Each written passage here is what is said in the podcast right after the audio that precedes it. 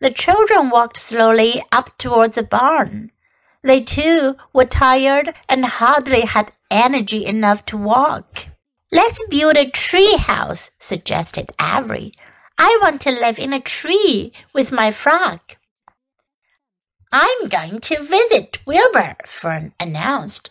They climbed the fence into the lane and walked lazily towards the pig pen. Wilbur heard them coming and got up. Avery noticed the spider web, and coming closer, he saw Charlotte. Hey, look at that big spider, he said. It's tremendous. Leave it alone, commanded Fern. You've got a frog. Isn't that enough? That's a fine spider, and I'm going to capture it, said Avery. He took the cover off the candy box. Then he picked up a stick. I'm going to knock that old spider into this box, he said. Wilbur's heart almost stopped when he saw what was going on. This might be the end of Charlotte if the boy succeeded in catching her. You stop it, Avery! cried Fern. Avery put one leg over the fence of the pig pen. He was just about to raise his stick to hit Charlotte when he lost his balance. He swayed and toppled and landed on the edge of Wilbur's trough. The trough tipped up and then came down with a slap. The goose egg was right underneath. There was a dull explosion as the egg broke, and then a horrible smell. Fern screamed. Avery jumped to his feet. The air was filled with the terrible gases and smells from the rotten egg. Templeton, who had been resting his home, scuttled away into the barn. Good night, screamed Avery. Good night. What a stink. Let's get out of here. Fern was crying. She held her nose and ran towards the house. Avery ran after her, holding his nose. Charlotte felt greatly relieved to see him go. It had been a narrow escape. Later on that morning, the animals came up from the pasture the sheep, the lambs, the gander, the goose, and the seven goslings. There were many complaints about the awful smell, and Wilbur had to tell the story over and over again of how the Arable boy had tried to capture Charlotte and how the smell of the broken egg drove him away just in time. It was that rotten goose egg that saved Charlotte's life, said Wilbur. The goose was proud of her share in the adventure. I'm delighted that the egg never hatched, she gabbled. Templeton, of course, was miserable over the loss of his beloved egg, but he couldn't resist boasting. It pays to save things, he said in his surly voice.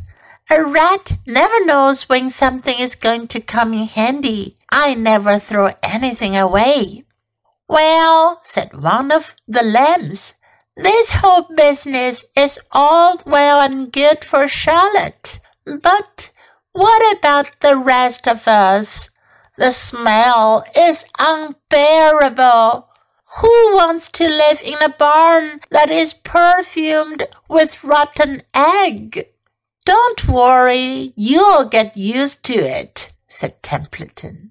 He sat up and pulled wisely at his long whiskers, then crept away to pay a visit to the dump. When Lurvy showed up at lunchtime carrying a pail of food for Wilbur, he stopped short a few paces from the pig pen. He sniffed the air and made a face. What in thunder? he said. Setting the pail down, he picked up the stick that Avery had dropped and pried the trough up. Rats, he said. Phew! I might have known a rat would make a nest under this trough. How I hate a rat! And Lurvy dragged Wilbur's trough across the yard and kicked some dirt into the rat's nest, bearing the broken egg and all Templeton's other possessions. Then he picked up the pail. Wilbur stood in the trough, drooling with hunger. Lurvy poured. The slops ran creamily down around the pig's eyes and ears. Wilbur grunted. He gulped and sucked and sucked and gulped, making swishing and swishing noises, anxious to get everything at once. It was a delicious meal. Skim milk, wheat middlings, leftover pancakes, half a donut, the rind of a summer squash, two pieces of stale toast, a third of a ginger snap, a fish tail, one orange peel, several noodles from a noodle soup, the skin of a cup of cocoa, an ancient jelly roll, a strip of paper from the lining of the garbage pail, and a spoonful of raspberry jelly. Wilbur ate heartily.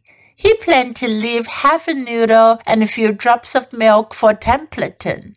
Then he remembered that the rat had been useful in saving Charlotte's life, and that Charlotte was trying to save his life. So he left a whole noodle instead of a half. Now that the broken egg was buried, the air cleared and the barn smelled good again. The afternoon passed, and evening came. Shadows lengthened. The cool and kindly breath of evening entered through doors and windows. Astride her web, Charlotte sat moodily eating a horse fly and thinking about the future. After a while, she bestirred herself. She descended to the center of the web, and there she began to cut some of her lines. She worked slowly but steadily, while the other creatures drowsed. None of the others, not even the goose, noticed that she was at work. Deep in his soft bed, Wilbur snoozed. Over in their favorite corner, the goslings whistled a night song. Charlotte tore quite a section out of her web, leaving an open space in the middle. Then she started weaving something to take the place of the threads she had removed. When Templeton got back from the dump around midnight, the spider was still at work.